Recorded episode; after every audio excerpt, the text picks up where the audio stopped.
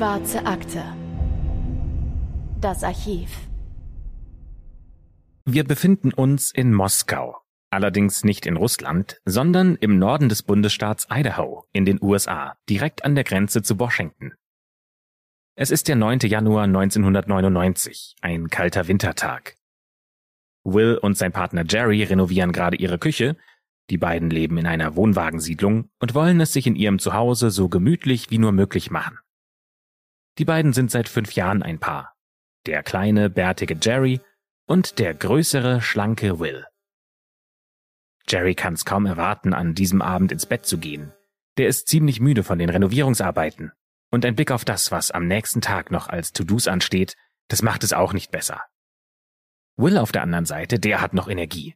Er will noch zu einer Party einer Freundin gehen, eine Auftaktparty sozusagen, um den Beginn des neuen Semesters zu feiern. Das Paar verabschiedet sich gegen Mitternacht voneinander. Jerry verschwindet mit einem I love you im Schlafzimmer und Will geht mit einem I love you back zur Tür hinaus. Als Jerry am nächsten Morgen aufwacht, da geht er eigentlich davon aus, dass sein Freund neben ihm liegt. Aber Wills Seite des Betts ist kalt und leer. Das heißt, nach Hause gekommen ist er heute Nacht nicht. Und Jerry geht erstmal davon aus, dass er wahrscheinlich bei einer Freundin geblieben ist. Diese Freundin heißt Katie. Und wahrscheinlich hat Will einfach auf ihrer Couch gepennt, weil er vielleicht zu betrunken war. Ein bisschen ärgert ihn das aber auch, weil sie ja noch einige Arbeit mit der Küche vor sich haben. Als es dann 11 Uhr wird, da beschließt Jerry, dass Will seinen Rausch lange genug ausgeschlafen hat und ruft bei Katie an. Er bittet sie, Will jetzt zu wecken und nach Hause zu schicken, aber die teilt ihm mit, dass Will überhaupt nicht bei ihr sei und auch gar nicht bei ihr geschlafen habe. Zum letzten Mal hat sie ihn in der Nacht gesehen und das ziemlich betrunken. Mehr wisse sie jetzt aber auch nicht. In Jerry macht sich ein ungutes Gefühl breit. Er ruft andere Freunde an, von denen er weiß, dass sie auch auf der Party waren. Aber niemand hat Ahnung, wo Will sein könnte. Auch seine Eltern wissen von nichts. Aber ein Mensch kann doch nicht einfach so verschwinden. Oder? Und damit herzlich willkommen zu einer neuen Folge der Schwarzen Akte, wie immer mit der wunderbaren Anne Luckmann.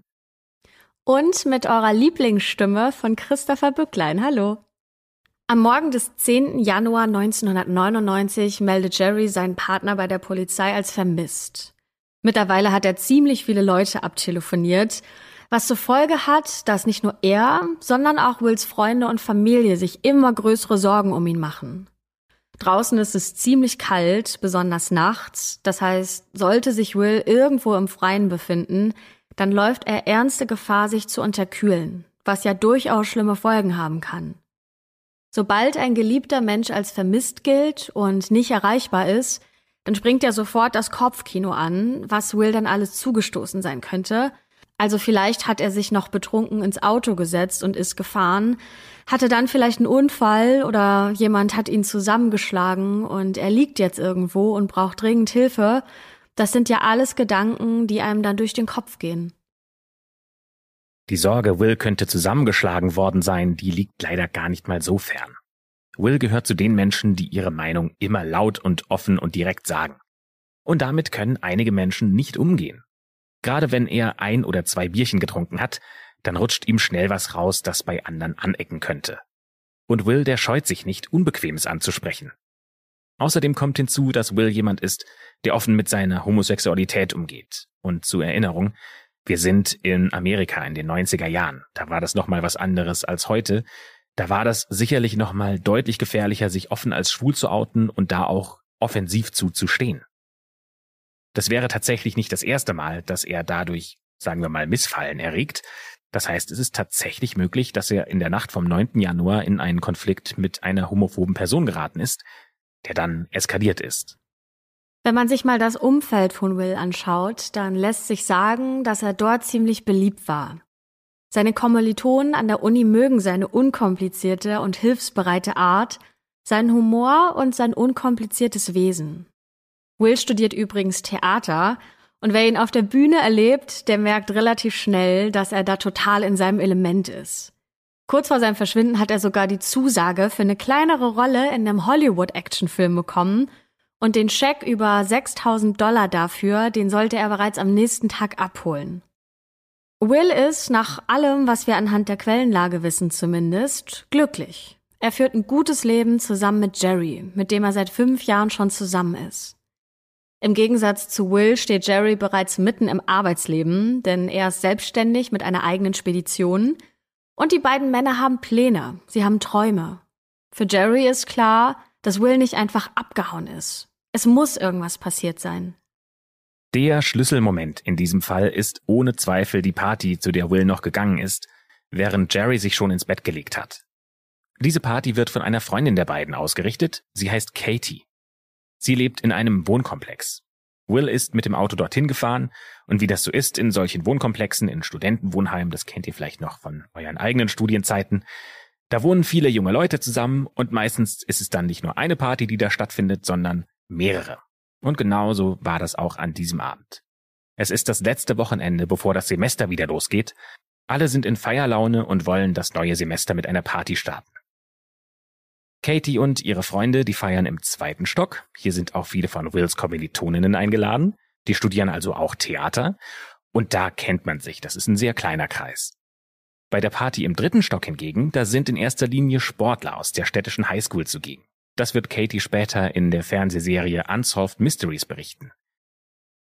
Und so treffen an diesem Abend in diesem Wohnkomplex zwei verschiedene Welten aufeinander. Die Sportler und die Theaterstudierenden.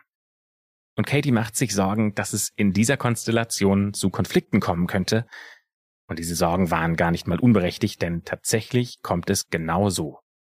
Ja, genau genommen kommt es zu einem Streit zwischen einer weiteren Freundin von Will, die heißt Karen, und Karens Freund. Während Karen mit den Theaterleuten im zweiten Stock feiert, ist ihr Freund auf der Party im dritten Stock. Was jetzt genau das Problem des Paares ist, das lässt sich im Nachhinein nicht mehr so gut nachverfolgen.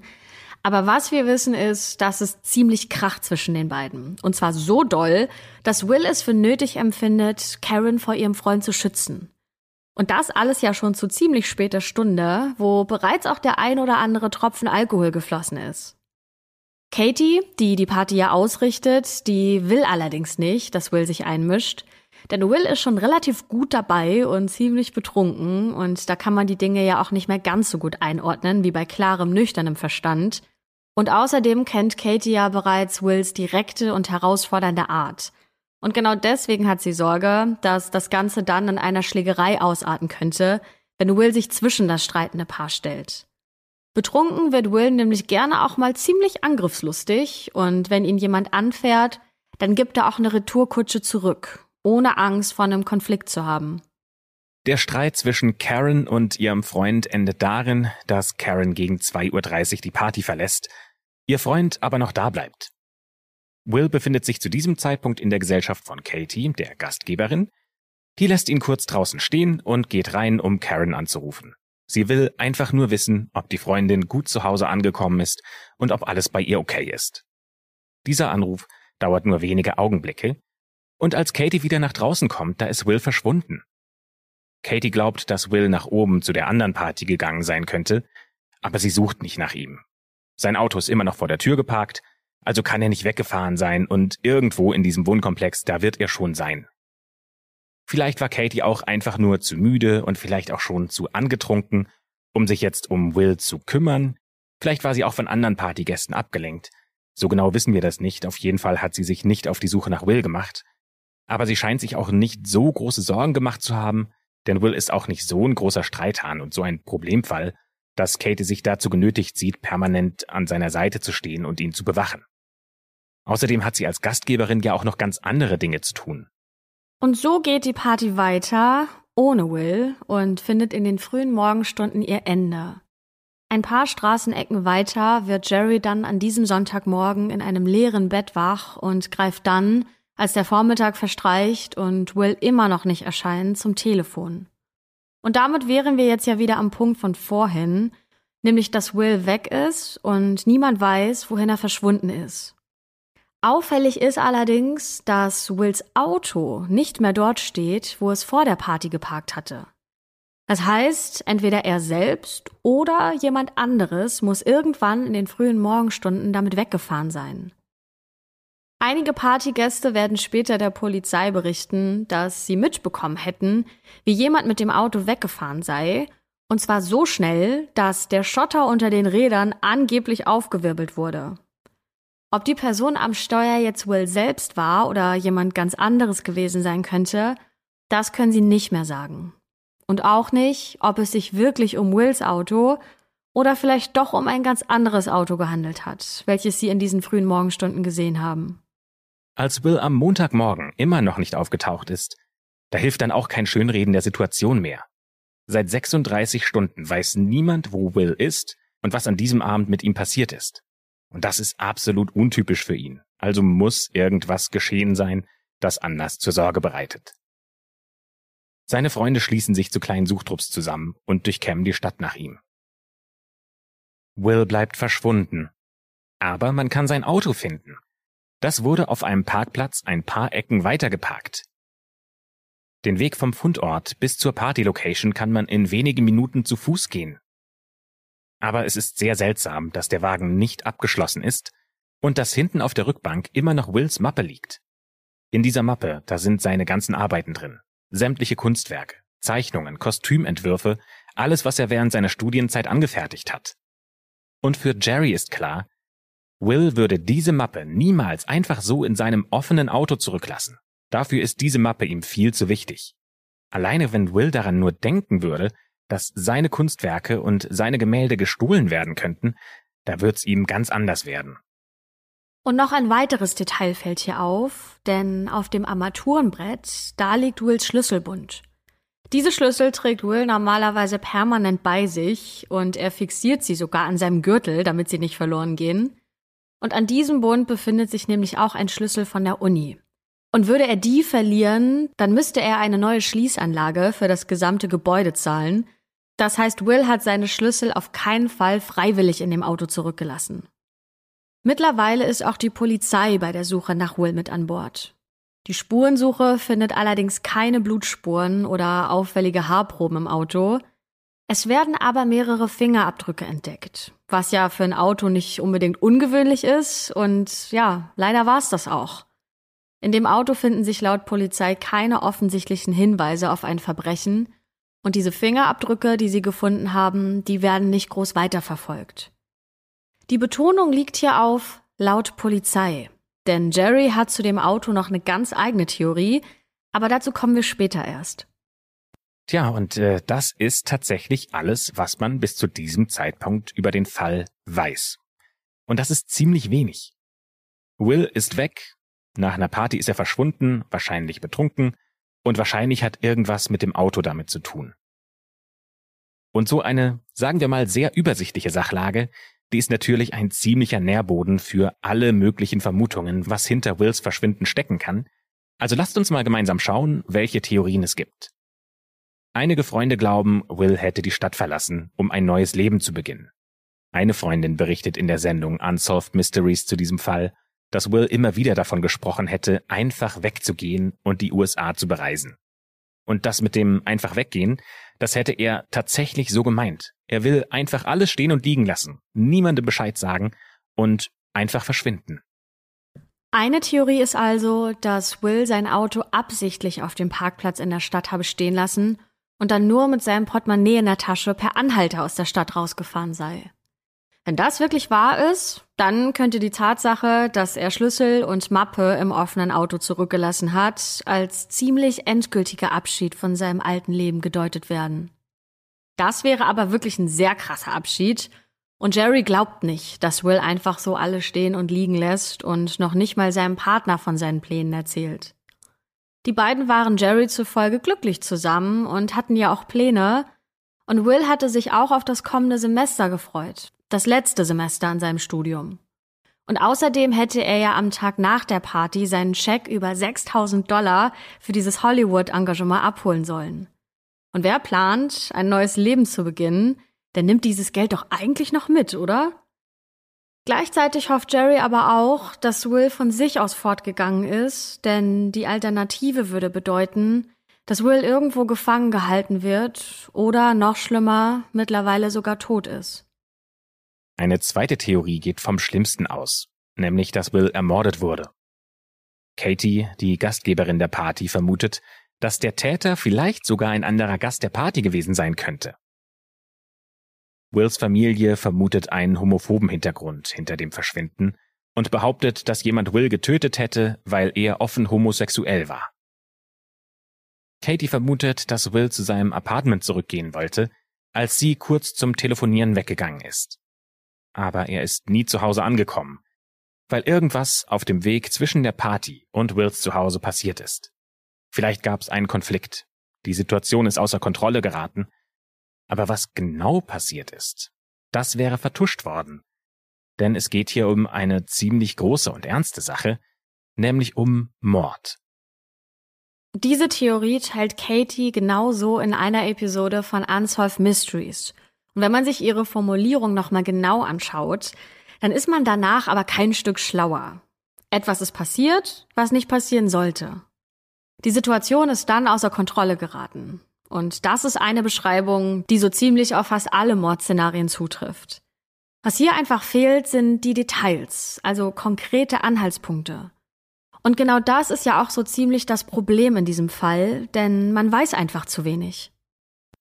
Wir hatten ja auch schon angesprochen, dass Jerry eine ganz eigene Theorie zu dem Auto von Will hat, denn für ihn ist klar, dass das Auto der Schlüssel zum Verschwinden ist auch wenn die Polizei keine verdächtigen Spuren entdecken konnte.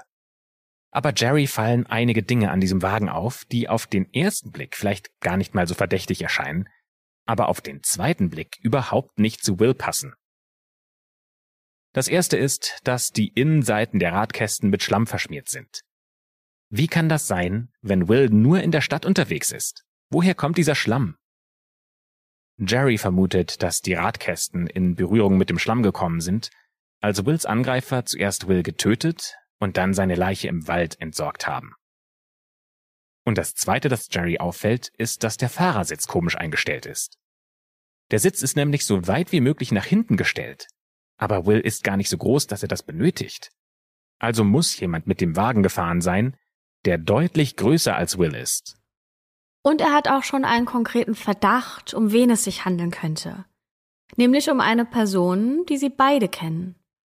Zwei Monate vor Wills Verschwinden hat Jerry eine Auseinandersetzung mit einem seiner Angestellten gehabt.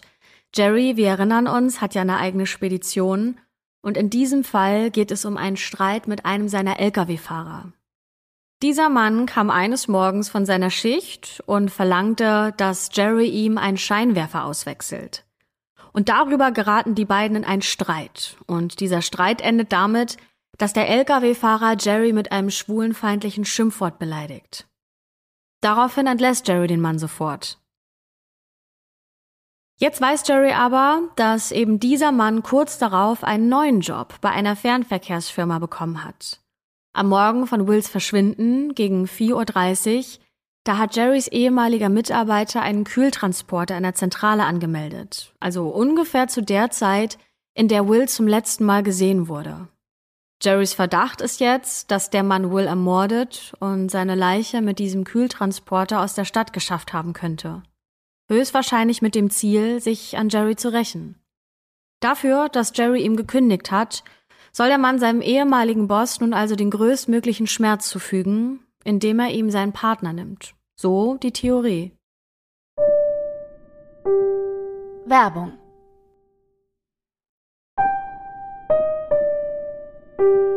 Werbung Ende.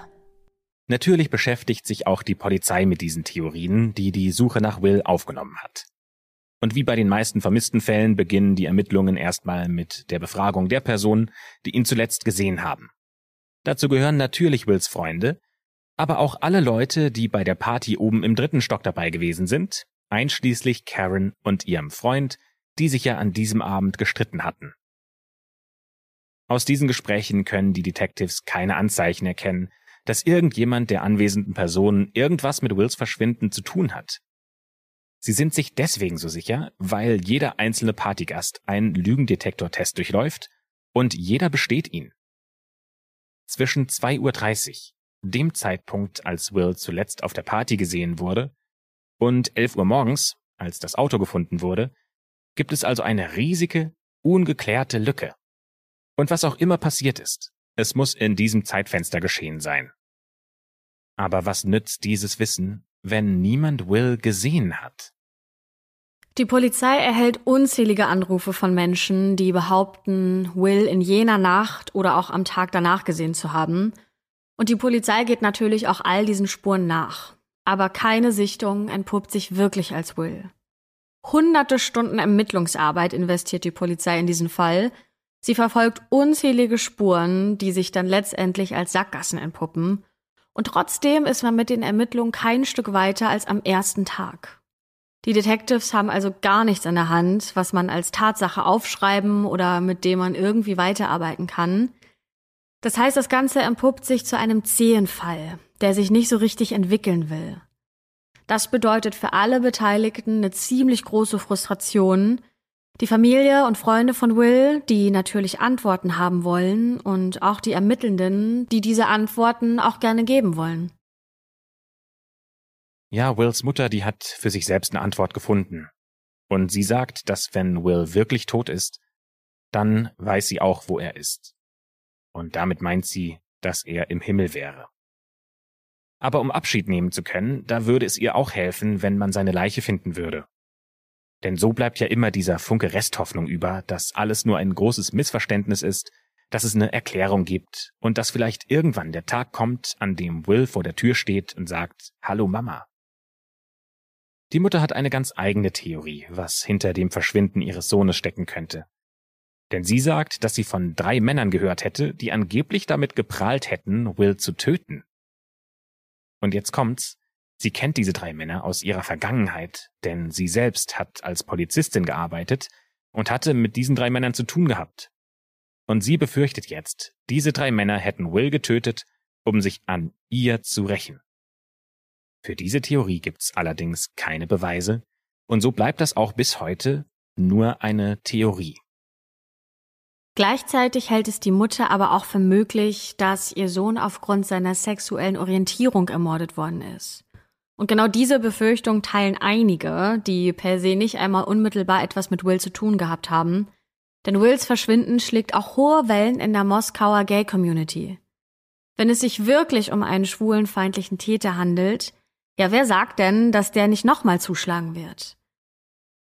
Ein Jahr zuvor wurde der 21-jährige Matthew aufgrund seiner Homosexualität von zwei gleichaltrigen Jungs brutal ermordet und ihre Motive gestehen die beiden Täter später selbst vor Gericht. Die zwei Täter raubten Matthew erst aus, schlagen ihn dann etwa 18 Mal mit einem Revolver, hauptsächlich auf den Kopf, und fesseln ihn dann in einer einsamen ländlichen Gegend an einen Zaun. Und genau dort überlassen sie Matthew auch seinem Schicksal. 18 Stunden später wird er von zwei Radfahrern entdeckt. Die halten ihn erstmal für eine Vogelscheuche, bis sie dann feststellen, dass es sich dabei um eine Leiche handelt. Das Blut in Matthews Gesicht ist teilweise von Tränen weggespült worden, was darauf hindeutet, dass er nach dem Angriff, also während er am Zaun festgebunden war, bei Bewusstsein gewesen sein muss. Matthew liegt sechs Tage lang bewusstlos im Krankenhaus und dann stirbt er an seinen schweren Verletzungen. Die beiden Täter wurden zu lebenslangen Haftstrafen verurteilt und dieser Fall hatte ziemlich große Nachwirkungen in der Gesellschaft, in der Politik und auch den Medien oder auch der Kunstszene und hat zu einer heftigen Diskussion über diese Art von Hassverbrechen in den USA geführt. Ja, und jetzt atmen wir einmal kurz durch. Das war ja eine ziemlich krasse Story. Aber diese Story haben halt die Freunde und Familie von Will im Hinterkopf. Die wissen, dass genau so etwas in den USA passieren kann.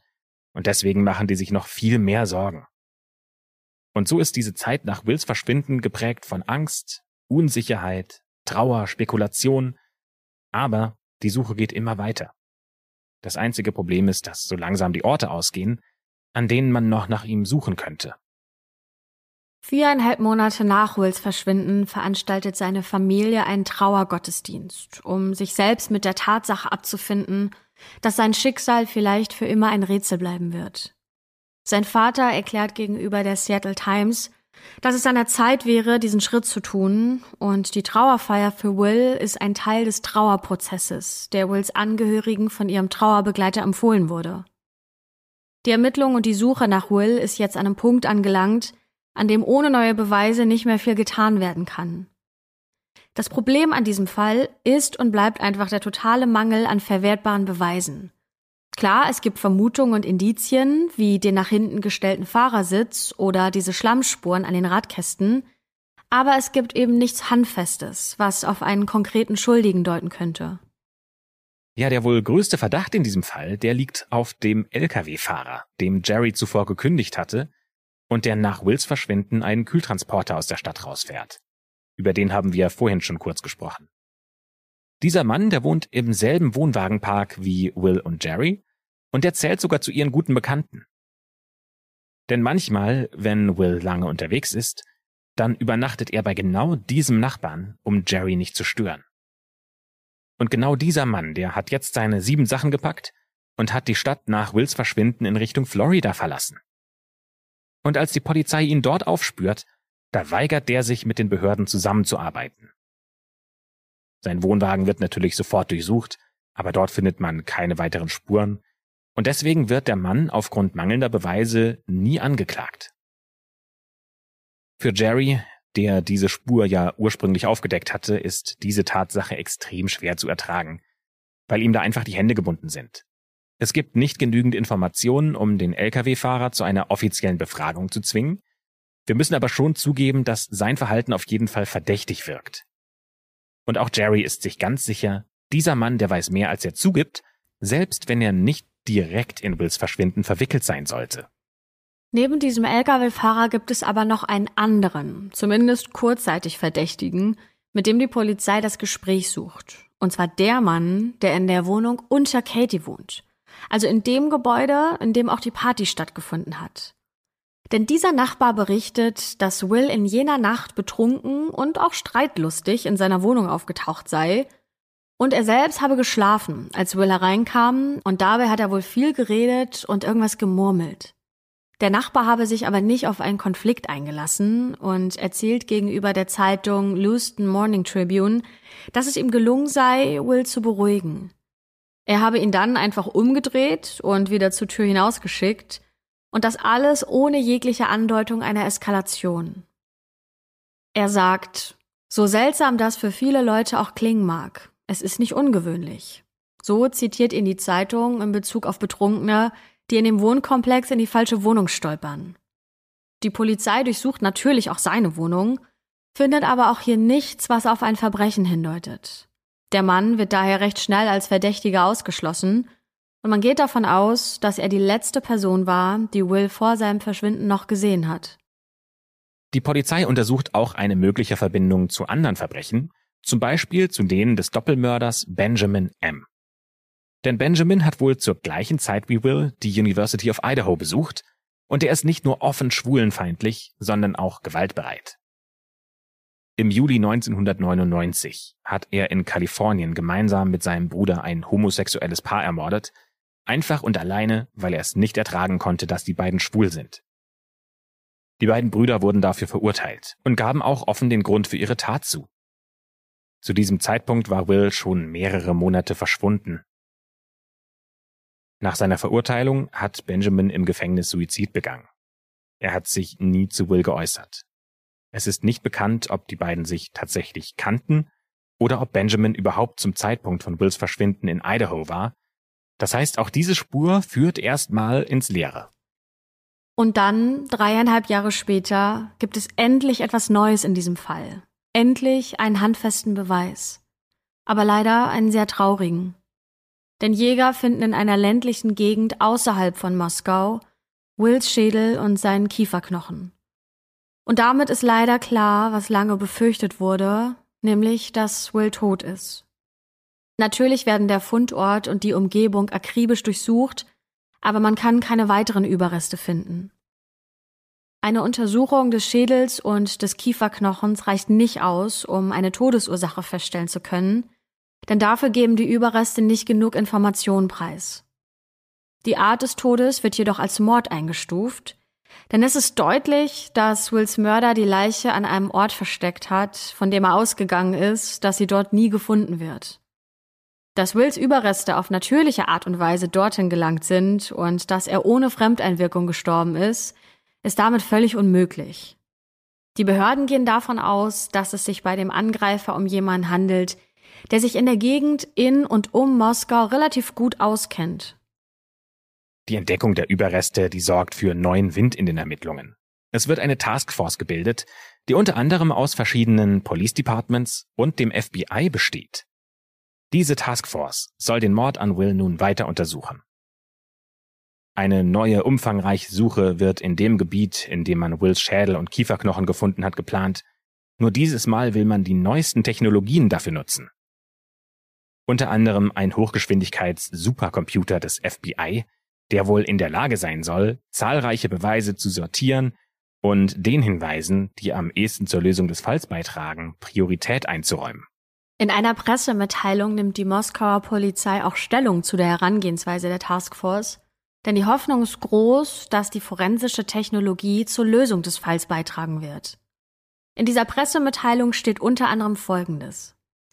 Die neue forensische Technologie hat dazu beigetragen, in anderen Fällen wichtige Informationen über die Ursache, die Art und Weise und den Zeitpunkt des Todes zu erhalten. Es ist möglich, eine beträchtliche Menge an forensischen Beweisen von einem Tatort zu sammeln, trotz des Alters des Tatorts und der Zeit, die vergangen ist. Forensische Anthropologen und Pathologen werden dafür hinzugezogen. Unter anderem wird auch die Verhaltensanalyseeinheit vom FBI involviert, die in dem Film Das Schweigen der Lämmer mit Anthony Hopkins zu sehen ist. Diese Einheit soll die Taskforce bei der Untersuchung des Falls unterstützen, und sie hält es für wahrscheinlich, dass Will seinen Mörder kannte. So heißt es in einer Pressemitteilung. Es wäre gut möglich, dass der Täter die Gegend kurz nach dem Mord aus scheinbar legitimen Gründen verlassen hat, aber aufgrund seiner eigenen Verbindungen zu der Gegend und seiner Neugier auf die Ermittlungen zurückgekehrt ist.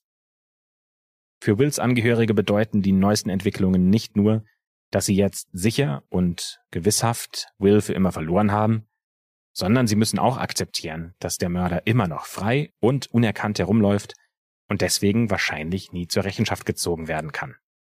Was die Freunde und Familie von Will umhertreibt, ist, dass dieser Mensch, der Will umgebracht hat, auch noch andere Menschen verletzen könnte. Wills Vater sagt dazu in der Zeitung Lewiston Morning Tribune Folgendes. Viele Menschen, die jemanden töten und damit davonkommen, werden in ihrem Leben noch ein oder zwei weitere Menschen töten. Wir wissen, dass der liebe Gott sich um diesen einen kümmern wird, aber wir würden ihn gerne fassen, damit er nicht noch mehr anrichtet. Und weiter zitiert in die Zeitung Man sagt immer, wenn jemand meinem Kind etwas antun würde, würde ich ihn umbringen. Das haben wir alle gesagt. Aber wenn es denn soweit ist, ist der Schmerz so groß, dass man gar nicht mehr daran denkt. Wills Vater wird nie erleben, dass der Mörder seines Sohnes vor Gericht gestellt wird, denn er stirbt 2013 im Alter von 75 Jahren, während der Fall noch immer aktiv untersucht wird. Die Hoffnung ist, dass je mehr Zeit vergeht, desto mehr Zeit haben die Menschen zum Nachdenken und sich erinnern. Und vielleicht haben diese Menschen einen Moment, in dem sie mit diesen Erinnerungen zur Polizei gehen, in der Hoffnung, etwas zu verändern. Denn irgendjemand muss doch irgendwas gesehen haben. So werden doch häufig ältere Fälle gelöst. Irgendjemand meldet sich und urplötzlich ist der Hinweis da, der Schlüssel, nach dem alle so lange gesucht haben. Aber so viel sich die Detectives auch von den neuen Methoden versprechen, bis heute haben sie noch keinen Durchbruch damit erzielt. Erst sind Monate vergangen, dann Jahre, und bis heute ist immer noch nicht klar, wer Will ermordet hat und vor allem warum. Und so muss das Leben für Jerry und alle Menschen irgendwie weitergehen, die Will in ihr Herz geschlossen haben. Jerry ist heute übrigens in den 50ern und arbeitet als Krankenpfleger. Er lebt immer noch in Moskau und erinnert sich an seinen Partner auf die beste Art und Weise, die er kennt, nämlich durch seine Liebe zum Theater. Bis heute also bleibt der Fall um Wills Verschwinden und Ermordung ungelöst, so dass der heutige Fall der Folge damit auch zum Ende kommt. Ihr könnt uns eure Gedanken natürlich wie immer mitteilen, bei Instagram zum Beispiel oder auch per E-Mail, ganz wie ihr mögt. Wir sind immer ganz gespannt, eure Gedanken und ja, eure Meinung zu den Fällen zu lesen. Was ihr glaubt, was sich hier zugetragen hat, was passiert ist. Also, wenn ihr möchtet, dann schreibt uns doch gerne. Wir heißen Schwarze Akte bei Instagram. Und ansonsten freuen wir uns natürlich, wenn ihr auch in der nächsten Woche, nächsten Dienstag wieder mit dabei seid wenn wir einen neuen Fall für euch in der schwarzen Akte besprechen.